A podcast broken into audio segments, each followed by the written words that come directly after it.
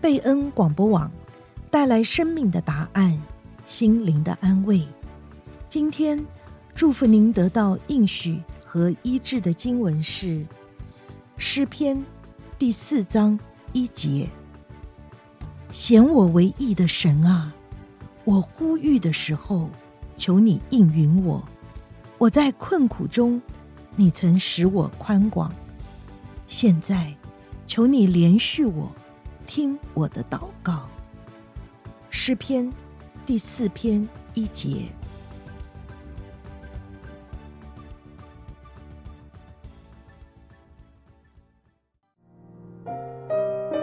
听众朋友，欢迎收听贝恩视窗。贝恩视窗。盼望为您打开心灵的视野，带您走遍世界，珍爱世人，将您的祝福带向远方。亲爱的听众朋友，欢迎您礼拜五晚上来到贝恩视窗，我是兰芳，我是林菊。我们其实过去也跟听众朋友介绍了一些女宣教士在中国宣教的故事啊。那我们今天呢，要跟听众朋友来介绍一个从清朝末年一直到民国初年的这个女宣教士的故事。那过去我们一直也是看到女女宣教士啊来到中国呢，其实是在整个中国旧社会。带来很多文化上的改变、哦，这些改变真的是在女子受教育或者是反对缠缠足的事情上呢，其实是给中国的这个女性带来很大很大的祝福的。那今天提到的这个宣教士呢，她的名字叫做纳夏里哦。这个宣教士呢，她到中国来有五十五年之久，她的一生呢是致力于在。这个宣教跟办学这两个事情啊，它是一个就开创了南中国女子教育的先河，在广州这个地方呢，兴办了华南第一所女子的教会学校，这个学校叫做真光书院，甚至呢，他后来呢就被称为真光的校主啊。那我们今天要来跟大家分享他的故事。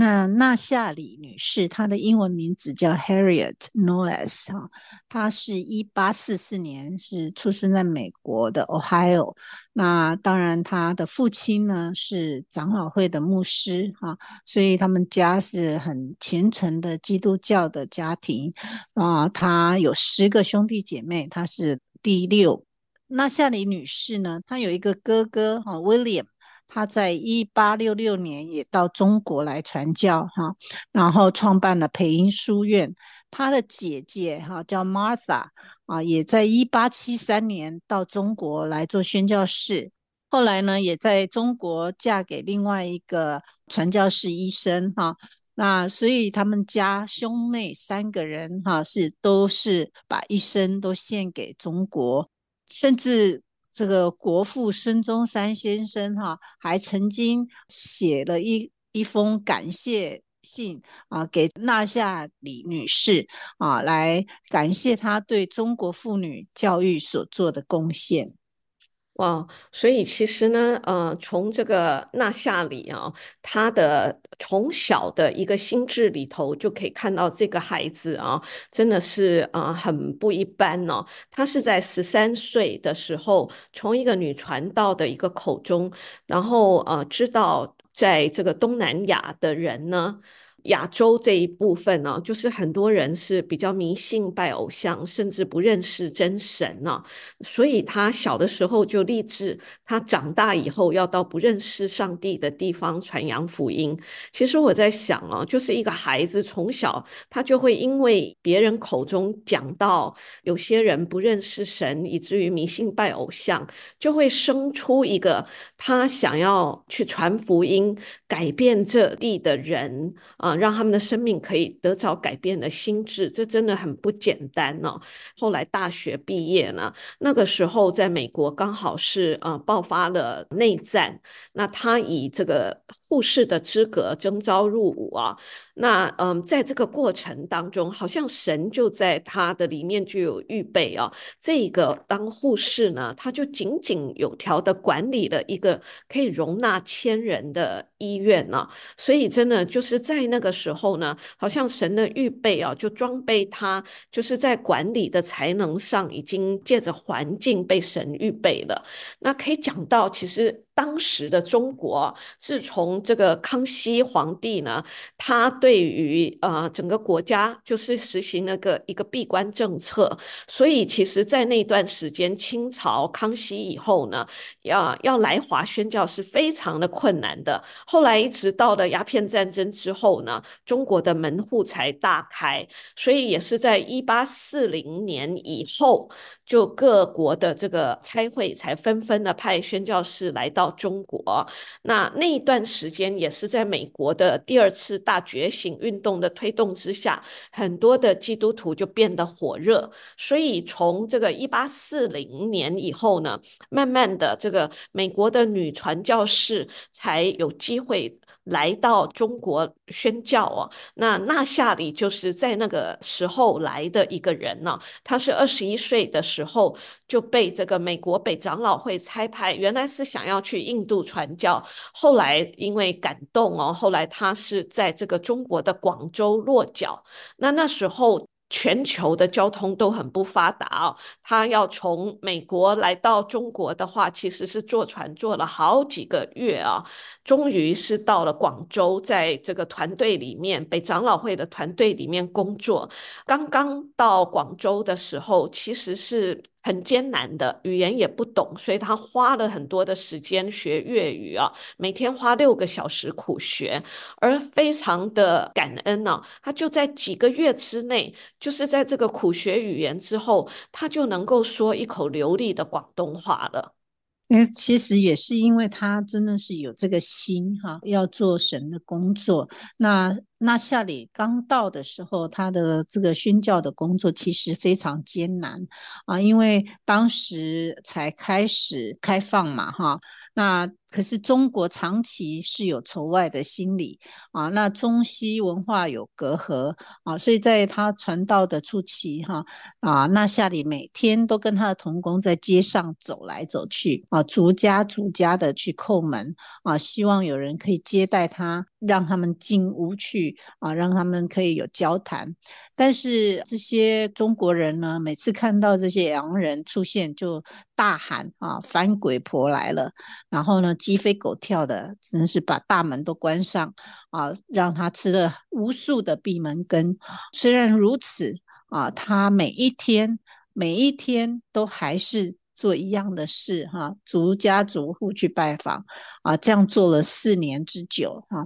那后来觉得这个方式好像效果不大哈，他就开始邀请妇女来学校，然后接着带他们参观校舍。啊，让他们可以听风琴的弹奏啊，让他们啊可以参与这个诗歌颂赞、看图片、看书这些，来引发这些妇女的好奇心，然后解答他们的问题。然后呢，有关系了以后，有信任了以后啊，他就开始了一间这个日间学堂啊，这是针对女孩子的，还有一个小礼拜堂是给。已婚妇女的，然后借着这两个这个学堂呢，来向他们传福音。过了一段时间以后呢，他就发现说，如果这些女孩子、这些女学生可以在校寄宿的话，那这些女传道呢，就有更多的时间跟机会跟啊他们接触，就更方便跟他们传道。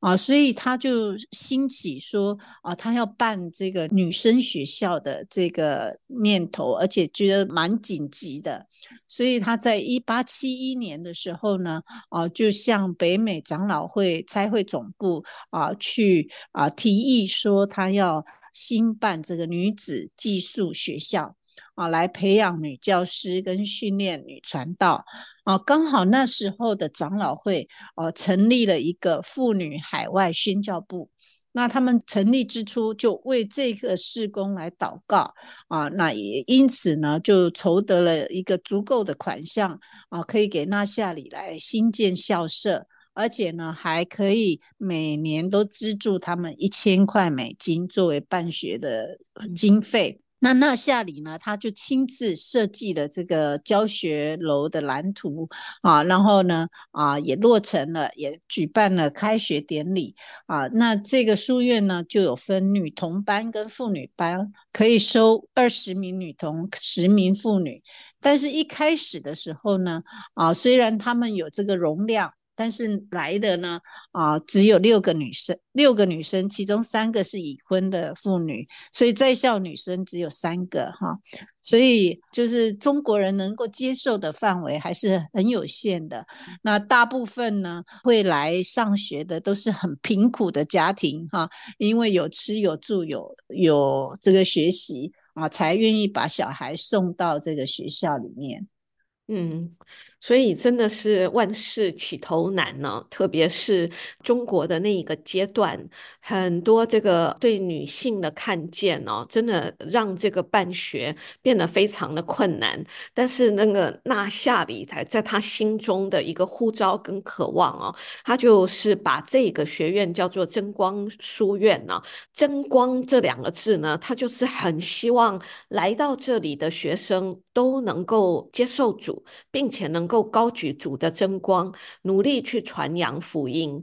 能够真的是成为出色的传道人，而且也希望能够借着这个教育的机会，能够提高这个中国妇女的地位，让他们也懂得夫妻之道，还有处世之道，甚至最重要的是能够得着救恩之道哦。但是虽然心愿很好，当时的这个民风哦。应该是说民风未开哦，中国妇女的地位是很低微的，在这个封建的旧礼教的约束之下。多数的人都觉得女子无才便是德，所以女生是大多数都是文盲的。社会上也流行这个男女不平等哦，甚至一夫多妻，而且时尚这个三寸金莲哦，就是基本上家里有生女孩的都强迫女子要缠足。等等的陋习，很少的父母愿意送女孩子来上学的。而且，如果就是说要让女孩在家里读书的话呢，也都尽量让他们不要抛头露面呢。所以。想到说，如果妇女一旦受了教育的话，接受了一些西方的思想，就会不再听从父母，不再听从丈夫，真的很难的。而且，如果说有有这个女学生信教了、受洗了，多数在那个时候的这个社会情况呢，都会受到家庭的阻止跟迫害的。啊，还有，如果说已经是已婚妇女的话，如果信主了，可能会被丈夫或夫家的人逐出家门呢。这种情况一直到这个十九世纪末期哦，其实都还是存在的。那真的要建这个学校哦，不只是外面的环境哦，当时呢，整个中国人对整个洋人也是很有很多误会的。他们呃，自从在这个一九七零年天津教案以后呢，就全国各地呢，就很多的人，就很多谣传，就说洋人呢是在中国散布很多的毒药，甚至洋人会杀害婴孩，所以中国人就是那种那种排洋的心是非常非常强的。还有说，呃，如果说在学校的话，女学生上课被点名的话，他们这些被点名的人就会被运到外国去，甚至有些洋人会把女孩子藏起来，把他们的眼睛挖掉来做药啊。所以就是等等等等的各方面呢，就是在这些传言之下，让这个西式教育要在中国展开是很不容易的。这个真的是要时间来。来考验这个学校啊。随着时间的这个啊、经过呢，当地的民众慢慢的对教会学校的观感呢，才慢慢从这个怀疑改为信任。所以这也是一个很艰苦的一个过程。所以在这个办学的初期啊，就刚刚我们讲的啊，只有不得已哈，穷苦的人家才愿意送女儿去上学哈。所以这些穷人家的女儿反而因祸得福哈啊，因为家里穷，所以可以去这个书院，可以受到免费的教育，而且呢，除了书学费啊、书籍、衣物、吃吃住啊，这都被。覆盖了哈，那有时候呢，甚至当这些女孩子家的家境有改善以后，她们就会被退学了。啊，就家里的人就不愿意她们再出来上学。啊，所以后来纳夏里就是要求家长要签一个同意书啊，上学要能够上三年啊，否则呢啊要退还全部的学费。啊，所以这样子以后呢啊，经过三年呢，书院。的这个经营艰苦呢，才开始建上轨道啊，人数也渐渐的增多，所以他们这个书院呢，在初开办的时候啊，因为有美国差会的支持哈，而且人数不多，所以呢，还经济上还应付有余。后来这个书院越来人数越多啊，然后就开始有一些入不敷出的情况出现了。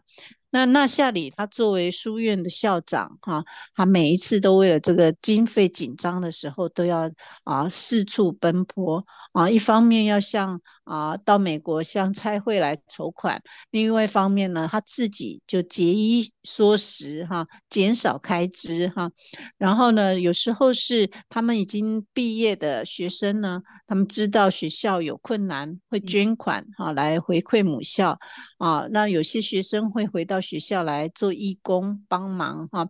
那差会呢？这方面呢，在经费上也有限。啊，所以虽然学生人数增加了啊，需要扩建这个新的校舍啊，但是呢，却有一点不足啊，而且当时呢。那纳夏里这个学院呢，渐渐就被社会接纳了，以后反而就成为一个社会潮流，一个时尚啊，所以人数这个学生的质数呢，也从刚开始是比较贫穷啊，比较社会的边缘人，慢慢都变成这个社会中上层的家庭的子女啊来入学啊，所以最后呢，这个书院也在一九零零年开始。啊，就着收学费哈、由半费到全费不一定哈、啊，就是看个别学生的状况。其实呢，就是这个一路走来是非常的艰辛的。到一九零零年的时候，好像感觉稳定。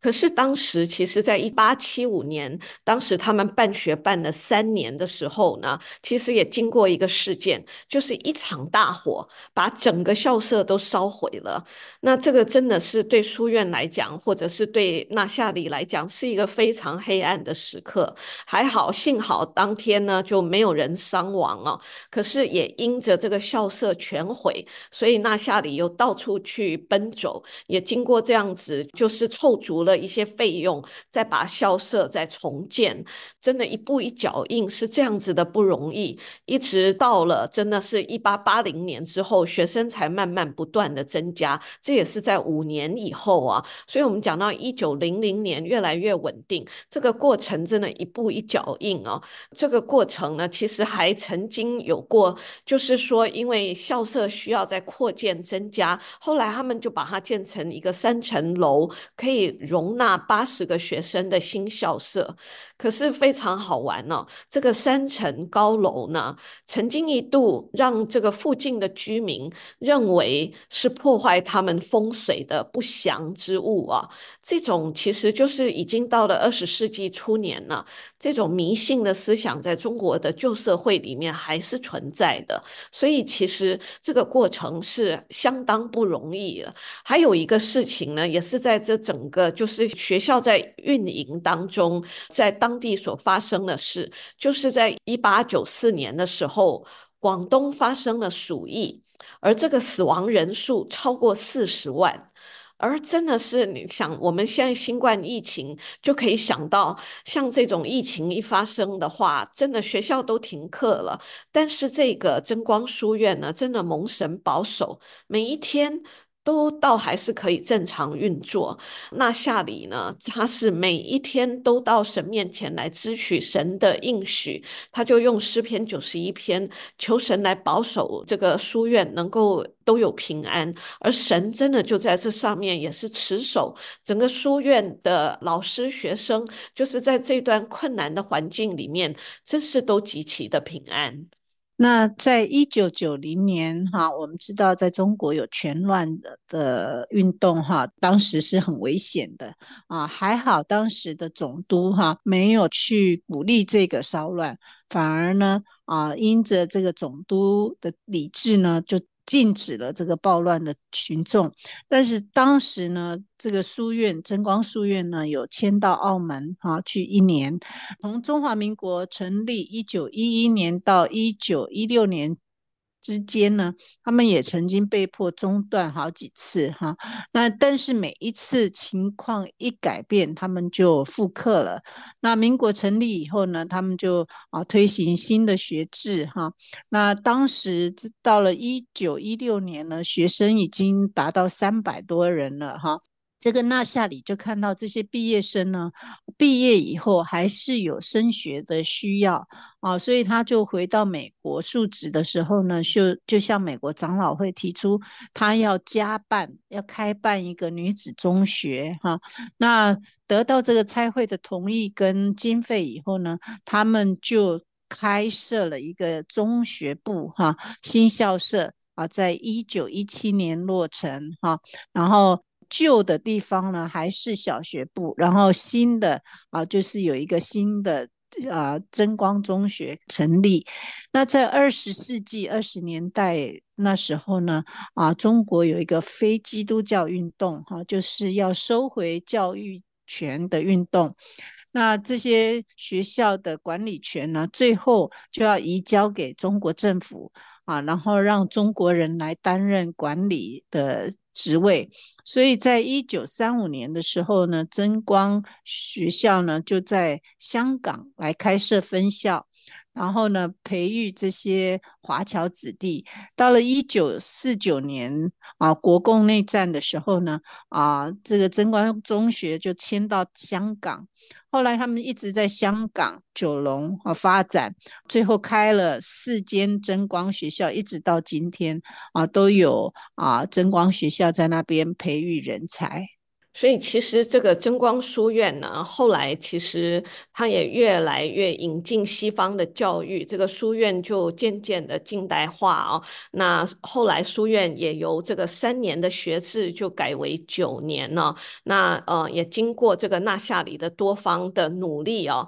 就就是学生都超过了两百人呢，甚至到一九零八年呢又开设了两年制的师范班呢。那为着就是他们的小学呢。就培育了很多的这个女老师，也是很很感恩哦。这个其实这个书院呢，就是嗯，他们就是因为培育了许多的老师呢，所以他们这个书院本身的教员呢，就慢慢的由这个书院呢毕业的学生来取代了。而且这些学生不只是教书哦，也是就在这个过程当中，因为对于信仰的一个认识呢，就成为传道人，甚至在第一批毕业的这些女老师当中啊，都是女传道。这些女传道呢，其中呢，我们讲到有六位的妇女，她们其实呢，就是在进入这个真光书院之前呢，已经有一定的学识了。她们每一天呢，就是还是那时候还是裹小脚啊，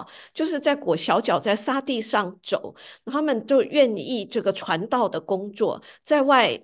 几个小时去挨家挨户去探访，而且呢，当时呢，其实在整个中国社会哈，就是只有年长的妇人才可以在街上走的。而当年其实作为宣教士，其实这些妇女是要具备很大的勇气跟对主的委身，她才能够面对这种中国人对他们的逼迫跟鄙视。可是这些妇女呢，她们真的是有意向、有使命，真的用喜乐的心去传福音，就这样子，因为她们已经在一开始就为着这个作为女传道做了一个榜样，所以一代一代呢，就是在纳夏里在带领他们的过程当中呢，就很多就是能够成为一代一代就接棒传承呢，就在这个过程里面。嗯，那在纳夏里任职的时候呢，当然就有很多童工都被差派出去，哈，被差派出去有共有七百四十二人，那么他们所参与的施工就很多啊，包括传福音、教育、医疗啊，还有做女传道有三百一十人，哈，在那个时代，其实这是一个很很大的一个数目了，哈，然后教师呢也有两百八十六人。啊，甚至有培养出医生一百一十四人，啊，护士三十二人，啊，其实这些妇女，这些啊女传道，这样培养出一批啊，在中国社会最早的一批职业妇女哦。而且呢，也有一些学生哈、啊、进到当时中国第一所女子医学院啊去深造哈、啊，所以其实啊，就是因为他从小学开始办中学哈、啊，其实这是一个非常影响非常深远的一个服饰。那除了这件事以外呢，其实纳夏里他不只是办学校，他也不遗余力的为孤儿、奴婢啊这些残足的妇女。奔走哈，纳夏里曾经啊跟有一对宣教士夫妇所办的孤儿院呢，啊，他就在这个孤儿院里面来负责这个教育跟食宿，然后呢，当时他也为不少的奴婢来赎身哈，然后把他们买回来以后呢，送到真光书院去受教育，啊，扭转了这些啊女孩子的命运，而且呢，也带给他们有新的希望，所以很多这些女孩子长大以后就成为基督徒哈，也成为传道人，当时呢，我们刚有讲说，女子都还有这个裹小脚的这个恶习。那纳夏里的做法跟其他的人比较不一样的是，他虽然反对这个恶习，但是他并没有强迫学生要放脚，没有把它作为一个入学的条件啊，他反而去接纳这些女生。然后呢，耐心的从教学当中呢，引导他们啊，让他们自己看见这些残足的害处，然后啊，也看到他们健康因此被影响。所以他当然一方面在旁边鼓励学生放脚啊，但是呢，他并不强迫他们啊。那每一次呢，有学生愿意把小脚解放开来的时候呢，纳夏里都亲自为他们啊洗脚啊，为他们打开这个裹脚布洗脚啊，然后送他们鞋啊，赠送给他们鞋跟袜子啊，在他这个。教育下面呢，哦，真的十年以后啊，他没有强迫人，但是十年以后，真光书院就没有一个人是缠小脚的哈。他这个反缠足的这个策略哈，其实比啊清朝政府全面禁止妇女缠。裹足的这缠足的这个政策呢，超前了二十多年哈，而且他用的这个方式真的是很符合人性哈，就是让人自动自发的啊，从里面先改变啊，然后外面啊，他们来帮助他们啊，真的是一个很好的一个见证。其实真的看到纳夏里他的生命见证呢、其实他在中国啊、宣教五十五年的时间，很多时候当书院处于很经济拮据的时候，他自己也是节衣缩食。把钱省下来供这个学校做开支啊。后来就是在他退休回国之前呢，他也把他一生的积蓄三千五百元全数都交给这个真光书院呢，真的作为就是这个呃书书院的这个学校经费之用啊，真是嗯。很宝贵的一个姐妹啊，她也是呃回到美国以后，因为多年的劳累啊，就是第二年他就安息主怀啊、享年八十岁。但是因着他真的是在基督里面的爱心跟信心，在他整个一生的生命当中顺服神的旨意。信靠这个圣灵的带领啊，就是让很多这个贫困的家庭，原来没有机会受教育的这些广州女子，不只可以进到学校里面去读书，而且很多人也因为如此呢，能够进到更好的一个学习，甚至到医学院继续深造。这些女子后来也都对社会做出很大的贡献，也就是有这样一个美国。女人，这个宣教师纳夏里，她奉献她自己的一生为主摆上，以至于真的是这个这个恩典就跟爱就在这个中国广州的这块地图上，真的开出美丽的花来。我们一起来祷告。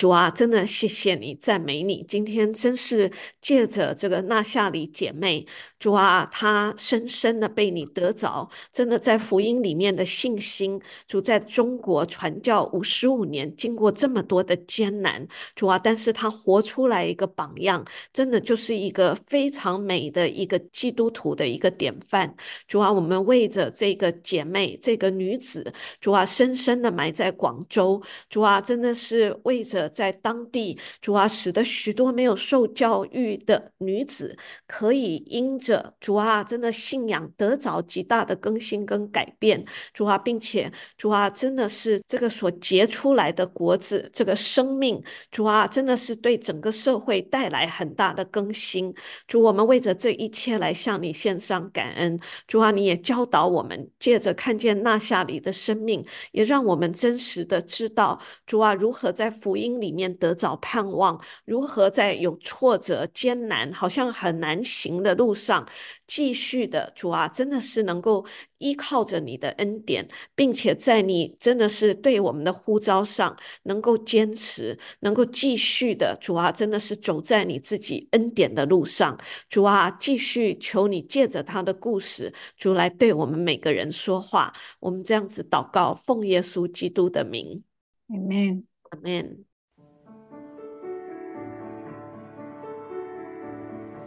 贝恩视窗是在 FM 九十六点一，每个星期五的晚上八点半到九点播出。